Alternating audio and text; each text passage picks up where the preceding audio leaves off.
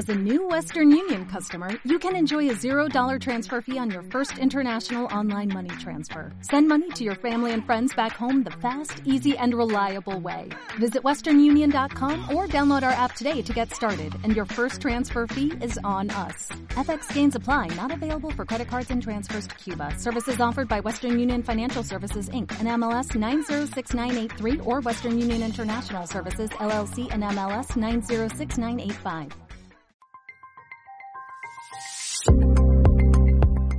A todos y todas, bienvenidos a Security On Air, el canal de podcast de ciberseguridad de S2 Grupo. Somos Lidia y Miriam y hoy comenzamos una nueva saga sobre geopolítica. Para empezar, nos gustaría introducir algunos conceptos básicos en la materia para ponernos en contexto, y para ello hoy nos acompaña Antonio Villalón. Tony es director de seguridad en S2 Grupo. Cuenta con más de 20 años de experiencia en el campo de la ciberseguridad y en su trayectoria profesional ha ejecutado y dirigido proyectos de análisis, defensa, ataque y explotación. Además, ha gestionado centros de operaciones de seguridad y respuesta a incidentes. Entre sus áreas de interés destacan el análisis de la comunidad de ciberinteligencia rusa y el modelado de actores hostiles avanzados.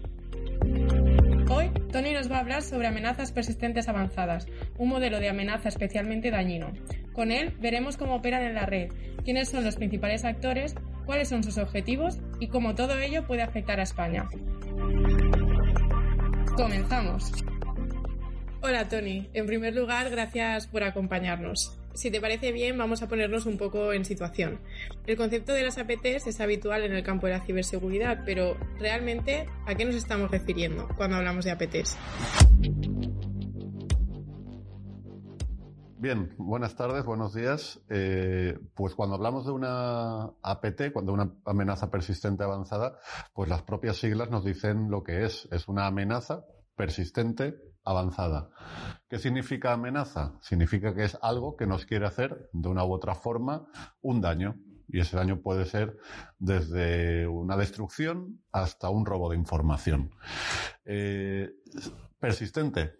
Persistente significa que va a persistir tanto eh, dentro del objetivo como en su interés hacia un objetivo. Estamos hablando de amenazas, de actores de la amenaza que tienen interés en objetivos concretos. No estamos hablando de ataques aleatorios o ataques casuales. Estamos hablando de grupos, amenazas que tienen claros sus objetivos y van a por ellos. Y no van a dejar de ir a por ellos hasta que eh, consigan comprometerlos y consigan pues su, objetivo final, ese robo de información, esa manipulación, lo que corresponda.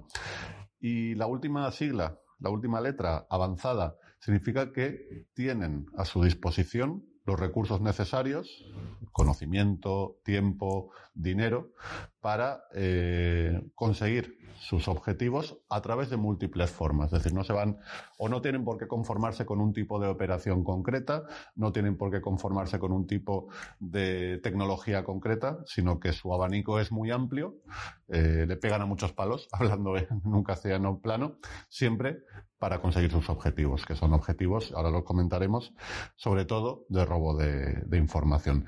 El término APT se acuña hace ya bastantes años, bastantes es un término relativo, se acuña en la segunda, en la segunda parte de, del primer, de la primera, del primer decenio de este siglo, y básicamente cuando se empieza a hablar de APTs año 2006, año 2007, aunque luego hay un, un, pico de un buzzword en, en 2011, 2012, cuando se empieza a hablar de APTs se, se dice, se comenta que, es el término al que los analistas hacen o del que los analistas hacen uso cuando eh, les da un poco de vergüenza o de miedo decir servicio de inteligencia o capacidad militar de un país hostil.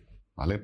Cuando hablamos de este tipo de amenazas persistentes y avanzadas, hablamos generalmente de eh, grupos de servicios de inteligencia, unidades de servicios de inteligencia, hablamos generalmente de unidades militares, es decir, no hablamos de un grupo de amigos que quedan una tarde para ver si pueden modificar una página web.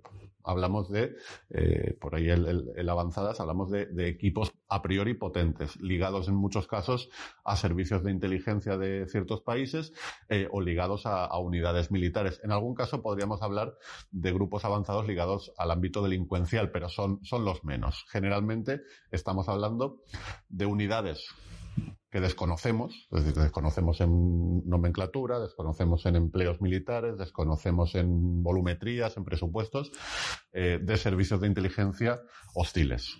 Ahora hablaremos de, alguno de ellos. ¿Qué hacen estos actores? ¿Qué hacen estos grupos? ¿Qué hacen estas unidades de, estos servicios de inteligencia o de, estos ejércitos? pues operaciones en el ciberespacio, lo que ahora se llama eh, ciberoperaciones, ¿vale? Que hasta hace unos años se, se denominaba CNO, sobre todo, eh, operaciones de, sistemas y, redes, y lo que están haciendo estos, estos grupos son operaciones en el ciberespacio ligadas, sobre todo, a, operaciones de información. Sobre todo, lo que están haciendo, aparte de algún elemento de guerra electrónica y demás, son operaciones denominadas de explotación y de ataque. Las operaciones de explotación en el ciberespacio, CNE o, o, o CE, la nomenclatura más, más, más actual, eh, es lo que se conoce comúnmente como espionaje. La forma elegante se llama CNE, en la calle se le llama ciberespionaje, y lo que están haciendo estas unidades es obtener información de sus víctimas. ¿Qué información? La que les interese a ellos, es decir, pues depende del grupo. Hay grupos a los que le interesa para sus gobiernos les interesa información que puedan monetizar. Por ejemplo, robar un plano de, un avión, ojo, o de una máquina que, pela patatas. Es decir, si una empresa española diseña una máquina que pela patatas. Decir, no estamos hablando de tecnología militar o geopolítica, estamos hablando de una máquina que pela patatas. Eh, y esa máquina mm, sitúa a esa empresa en una posición ventajosa, claro, esa máquina vale eh, mucho dinero en cuanto a investigación, en cuanto a diseño, no, el hierro en sí, que también seguramente. Si otro país consigue robar los planos de esa máquina que pela patatas, se ha ahorrado toda la parte de I+D y es capaz de producir patatas iguales que las españolas, pero a un coste mucho menor, con lo cual las va a vender. En ese caso, no estamos hablando de geopolítica, no estamos hablando de defensa, estamos hablando simplemente de eh, información que se puede monetizar. Toda la información tiene valor, toda la información es dinero. Con lo cual, cualquier empresa eh, de cualquier sector cuya información valga dinero, que yo me atrevería a decir que son la mayoría, puede ser objetivo de una operación de ciberespionaje. Desde luego, hay algunas organizaciones que eh, su información vale mucho dinero. Aquí ya estamos hablando, pues, por ejemplo, del ámbito diplomático, del ámbito de las altas tecnologías, del ámbito aeronáutico, eh, del ámbito político. Claro, no es lo mismo, seguramente, eh, el dinero que cuesta la máquina de pelar patatas y, por tanto, el interés que suscita, que el dinero que cuesta un motor de un avión o de un caza de combate. O el motor de un submarino. Con lo cual, evidentemente, estas, aunque toda la información vale dinero, cuando estamos hablando de organizaciones que manejan este tipo de información más cara, entre comillas, pues la probabilidad de que sea un objetivo de los grupos eh, que buscan monetizar la información robada de algunos países que todos conocemos, pues la probabilidad es más alta. ¿Vale? Luego hay organizaciones que por su servicio, negocio, como le queramos llamar, pues son un objetivo muy claro. Por ejemplo, todo el ámbito de la defensa, todo el ámbito de la diplomacia, todo el ámbito de la geopolítica, incluso ONG son objetivos de robo de información, porque a nivel de operaciones eh, de información, pues eh, aunque no sea algo económico, la manipulación, las operaciones psicológicas son también muy importantes. Estas son la mayoría de, grupos, de, de, actores realizan este tipo de operaciones de ciberespionaje, operaciones CNE que llamamos. Hay algunos que además de, o, junto a, realizan eh, lo que llamamos ciberataque. Eh, o CNA, eh, ataque a, sistemas o a, computadoras y, redes técnicamente cuando hablamos de un ciberataque estamos hablando de ataques de interrupción, degradación, incluso de manipulación. Es decir, cuando hablamos de, por ejemplo, un ataque destructivo contra un entorno. Imaginad un, un, ataque que entra en su objetivo no con el afán de robar información, sino con el afán de destruir todo lo que encuentra a su paso. ¿Vale? Estos son operaciones, en este caso serían destructivas. Una denegación de servicio que colapse eh, pues el servicio que ofrecen unos sistemas. Es una operación, en este caso, de interrupción. No es destructiva en el sentido de que cuando cesa el ataque no hay que hacer nada para recuperar el funcionamiento normal, se recupera solo, por simplificar. ¿Vale? Son menos dañinas que evidentemente una operación completamente destructivas. Y luego dentro del ámbito del paraguas de, ataque, de, de CNA, tenemos las, bajo mi punto de vista, más peligrosas, que son las operaciones de manipulación. Es decir, busco la degradación de un proceso mediante una manipulación que no se nota, por simplificar, de manera que estoy mucho tiempo dentro de mi objetivo manipulando eh, un proceso industrial, por ejemplo. De manera que deja de funcionar correctamente y si lo hago bien, es muy difícil de detectar. El mejor ejemplo, el que se pone siempre en cualquier charla, es Stuxnet. Es un código dañino ligado a una, a una operación CNA eh, que consiguió retrasar el programa nuclear iraní en cuatro o cinco años, con unos sistemas complejos, metiéndose en un ordenador que controla una lavadora, que no sé qué de uranio, no sabría explicar en la parte, digamos, industrial, pero el hecho cierto es que mediante esa operación de manipulación, mediante esa operación disruptiva, sin que se note CNA, eh, conseguimos un impacto, en este caso, en el mundo, ciber, en el mundo físico. ¿Vale? mediante la manipulación de, pues, de este tipo de, de sistemas o de procesos, en este caso, industriales. ¿Y quién hace estas operaciones? ¿Quién hace operaciones eh, de ciberespionaje, CNE? ¿Quién hace operaciones eh, de ataque, CNA? ¿Quién hace operaciones psicológicas, también muy importantes en el ámbito ciber, en el ámbito de las amenazas persistentes avanzadas? ¿Quién hace operaciones de guerra electrónica, también ligadas al ámbito ciber? Eh, pues generalmente estamos hablando de actores Estado. Antes he dicho que lo habitual son intereses Mm, políticos, intereses diplomáticos, intereses económicos, pero ligados a un país. Es decir, no es un grupo delincuencial en el sentido de que quiere dinero para beneficio propio. Son grupos que buscan beneficio económico o, superioridad económica para su país. Algún caso hay eh, en el que sí que es un grupo delincuencial puro. Pues, por ejemplo, ataques que han sido contra el sistema bancario, que el, atacante no buscaba el beneficio de un país, buscaba el beneficio propio. Pero son los menos. Lo habitual es que estas unidades militares, estos grupos dentro de servicios de, inteligencia, busquen ese beneficio para, para, el país y son actores que se llaman actores Estado. ¿Quiénes son los principales actores Estado que vemos hoy en día? Porque desde luego aquí, como en cualquier competición, pues hay niveles, hay categorías, hay ligas. Pues es muy difícil de decir porque, claro, eh, la, la, atribución es un aspecto muy complejo. Es muy, muy difícil determinar a ciencia cierta que una determinada operación la ha hecho un determinado grupo. Entonces siempre trabajamos con probabilidades, con hipótesis, pero seguramente los actores más eh, potentes hoy en día, eh, pues estamos hablando, por supuesto, Estados Unidos, eso, pero es, es, aliado en este caso, con lo cual no cuenta mucho. Estamos hablando de países como Rusia o China. Decir, las potencias ciber, en este caso hostiles, que llamamos, eh, no hostiles porque nos quieran invadir, eh, al menos espero que no, eh, hostiles en el ámbito ciber porque sus intereses, sus necesidades de información no están alineados con los nuestros, pues yo me atrevería a decir que las principales son Rusia y China. tenemos otros países también potencialmente hostiles que han impactado en, en, España, pues como puede ser Corea del Norte, como pueda ser Irán, ¿vale? Pero desde luego, mm, en recursos, en capacidades, eh, están lejos de esta primera división o de esta Liga de Campeones donde están países como Rusia o, China. Por supuesto, Estados Unidos no lo contamos porque es otra, es fuera de concurso. Es decir, les hemos dado una hegemonía tecnológica histórica y, y, están fuera de concurso en este, en este sentido, con lo cual yo me atrevería a decir que las principales amenazas para España son Rusia y China en el ámbito ciber hoy en día. Sin menoscabo de que este tipo de operaciones aunque puedan ser muy caras para nosotros, para, para los pobres mortales que estamos aquí hablando, para un gobierno no lo son. Eh, montar una operación ciber de ciberespionaje o de ciberataque o de manipulación o, de, o de eh, operaciones psicológicas para un gobierno es barato. Es barato en dinero comparado con una operación clásica, es barato en riesgo porque si se descubre la operación, pues es bastante fácil decir yo no he sido y ya está. Con lo cual, una operación de dos millones de dólares o de dos millones de euros para un país eh, es barata. Desde luego para un particular no, pero para un país es barata. Yo tenía un amigo que decía que un misil cuesta dos millones de euros y si va bien solo se usa una vez. Con lo cual, para un país, da igual, Andorra, no es dinero gastarse dos millones de euros en una ciberoperación contra España en este caso. No es habitual, pero podría ser. Con lo cual, lo que decíamos de los actores de Estados, Rusia, China, etcétera, etcétera, a un poquito más de distancia, Irán, Corea del Norte. Eh, luego podemos hablar de países aliados, no es muy elegante, pero bueno, Francia, Alemania, desde luego son, son países potentes en el, en el ámbito ciber. pues aunque estemos hablando principalmente de países de este estilo, eh, no podemos dejar de tener en cuenta que cualquier pequeño país puede organizar una operación ciber contra otro, mm, cada uno a su nivel. ¿Ok?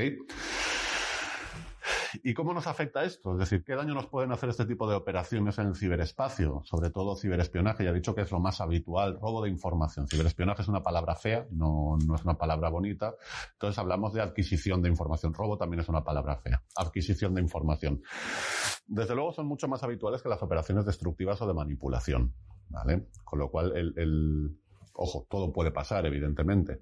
Pero yo opino con, con, no quiero decir con datos en la mano porque no, no, no, quiero que sea así, pero opino que los principales riesgos para, para España hoy en día están ligados al robo de información, a las operaciones CNE que hemos dicho antes, eh, pues en sectores muy relevantes para, hablo de sectores o empresas muy relevantes para, para la seguridad nacional o para la economía esas empresas que decía antes, que es una empresa que puede estar trabajando con el sector crítico como es la defensa o como es la energía y que ha diseñado un motor de un avión o un motor de un submarino o unas alas de un, de un avión eh, que cuesta mucho dinero en cuanto a diseño. Es decir, yo no sé cuánto vale un barco, pero desde luego estoy seguro que el diseño de toda la tecnología, la infraestructura del barco cuesta una buena parte de... No, es el hierro, es decir, no es lo que vamos a comprar o a vender en el chatarrero a peso. Eh, esa investigación lleva mucho tiempo, mucho dinero, muchas cabezas pensantes, con lo cual, evidentemente, estamos hablando de que eso despierta un interés en, en países como los que hemos dicho antes impresionante. ¿Vale? Y, sin dejar de lado a las empresas que diseñan máquinas de pelar patatas. Ojo, no estamos hablando de defensa, no estamos hablando de geoestrategia, de grandes eh, conflictos internacionales, no, estamos hablando de una máquina que pela patatas, o de cafeteras con tecnología, o de telefonillos con tecnología.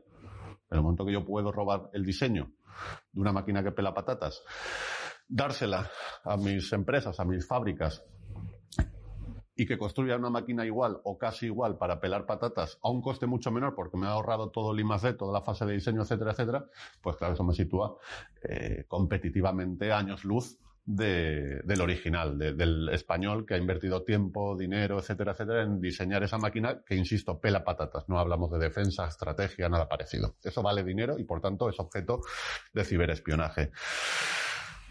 El mayor hincapié, el mayor riesgo, pues los sectores que todos conocemos, eh, los más críticos, las infraestructuras críticas, los operadores de infraestructuras críticas, administración pública, eh, centros de investigación, eh, empresas o sector defensa, aeronáutico, para mí son los más, los que más en peligro y más objetivo de estos grupos eh, tenemos hoy en día. ¿Vemos actividad de grupos de este tipo? Todos los días. Es decir, todos los días hay eh, incidentes, otra cosa es los que puedan salir a, la luz, pero todos los días hay incidentes ligados a actores serios, actores de verdad hostiles, como son estos grupos APT. Insisto, principalmente en operaciones en operaciones de adquisición de información. ¿Vale? Las operaciones destructivas o de manipulación, afortunadamente no son tan habituales, no las vemos tan a menudo. Sí que hay, sí que se han producido. Por ejemplo, ahora con el conflicto entre Rusia y Ucrania hemos visto algunas operaciones de este tipo, pero suelen ser eh, mucho más localizadas, mucho más locales, si lo queremos ver así, que, las grandes operaciones de robo de, información o de adquisición de información esa operación destructiva contra una infraestructura crítica, sobre todo infraestructuras críticas y sistemas esenciales o, básicos para la población que pueden hacer daño a la población, sistemas de tratamiento de agua, sistema sanitario, energía. Claro, colapsar un hospital, aunque no robemos información, colapsar un hospital hace daño. Con lo cual, pues ese tipo de operaciones ligadas a actores avanzados no son tan habituales, insisto, pero desde luego dan miedo. Son para tenerlas en el, en el radar. Y por supuesto, todo lo que es operación psicológica, operación de influencia, eh, propaganda, eh, propaganda especial, compromiso, eh, todas esas operaciones de manipulación de la sociedad, pues bueno, no es una operación seguramente con una componente tecnológica importante en cuanto a innovación en cuanto a capacidades muy avanzadas, pero consiguen manipular la opinión pública y por tanto pueden, eh, no quiero decir marcar el resultado de unas elecciones, porque dudo que, que también sea así, pero sí desde luego influir mucho en nuestra opinión sobre cualquier elemento, desde una invasión rusa hasta la subida del petróleo, por ejemplo. Y poco más por mi parte. Yo creo que en un poquito hemos dado un repaso a lo que son las, las APTs, este tipo de actores y lo que hacen y cómo nos pueden afectar. Así que muchas gracias. Pues hasta aquí el podcast de hoy. Ha sido muy interesante, Tony. Gracias por acompañarnos y esperamos contar contigo en próximos episodios. Muchas gracias. Hasta la próxima. Os esperamos en el próximo episodio de Security On Air, en el que analizaremos la metodología del Cyber Threat Intelligence con nuestro experto en geopolítica, Mar Parra, analista del Lab 52 en S2 Grupo. Os recordamos que para más información podéis consultar nuestra web s2grupo.es, escribirnos al correo electrónico info.s2grupo.es y visitar nuestros perfiles de redes sociales para estar al día de toda la actualidad en ciberseguridad. Os esperamos en el próximo episodio de Security On Air. Hasta pronto.